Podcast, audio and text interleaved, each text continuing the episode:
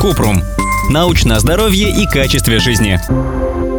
Ответили по науке. Расскажите про орторексию. Доказано ли, что это расстройство? Кратко. Нервная орторексия – это одержимость только здоровой едой. Некоторые ученые относят ее к расстройствам пищевого поведения, но орторексия не внесена в международную классификацию болезней. Ученым еще предстоит провести крупные научные исследования, чтобы изучить это состояние.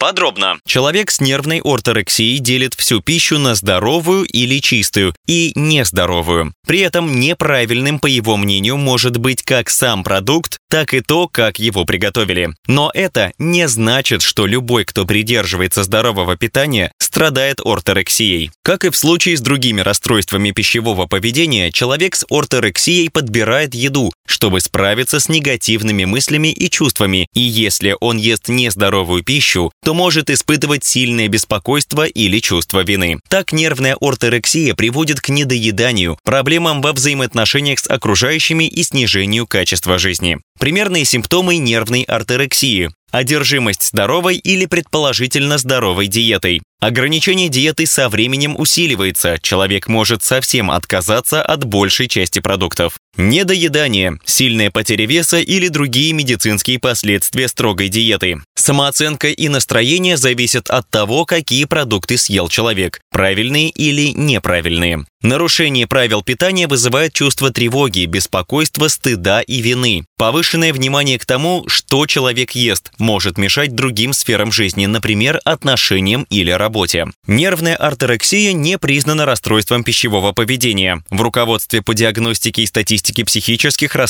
в США некоторые исследователи сравнивают орторексию с нервной анорексией, но там человек фокусируется не на качестве еды, а на ее количестве, своем весе и фигуре. Нужны дополнительные исследования, чтобы разработать методы диагностики орторексии и определить, как ее классифицировать, как отдельное заболевание или как разновидность других расстройств пищевого поведения либо тревожных расстройств. Дальнейшие научные исследования также помогут определить, как появляется нервная орторексия и как ее лечить.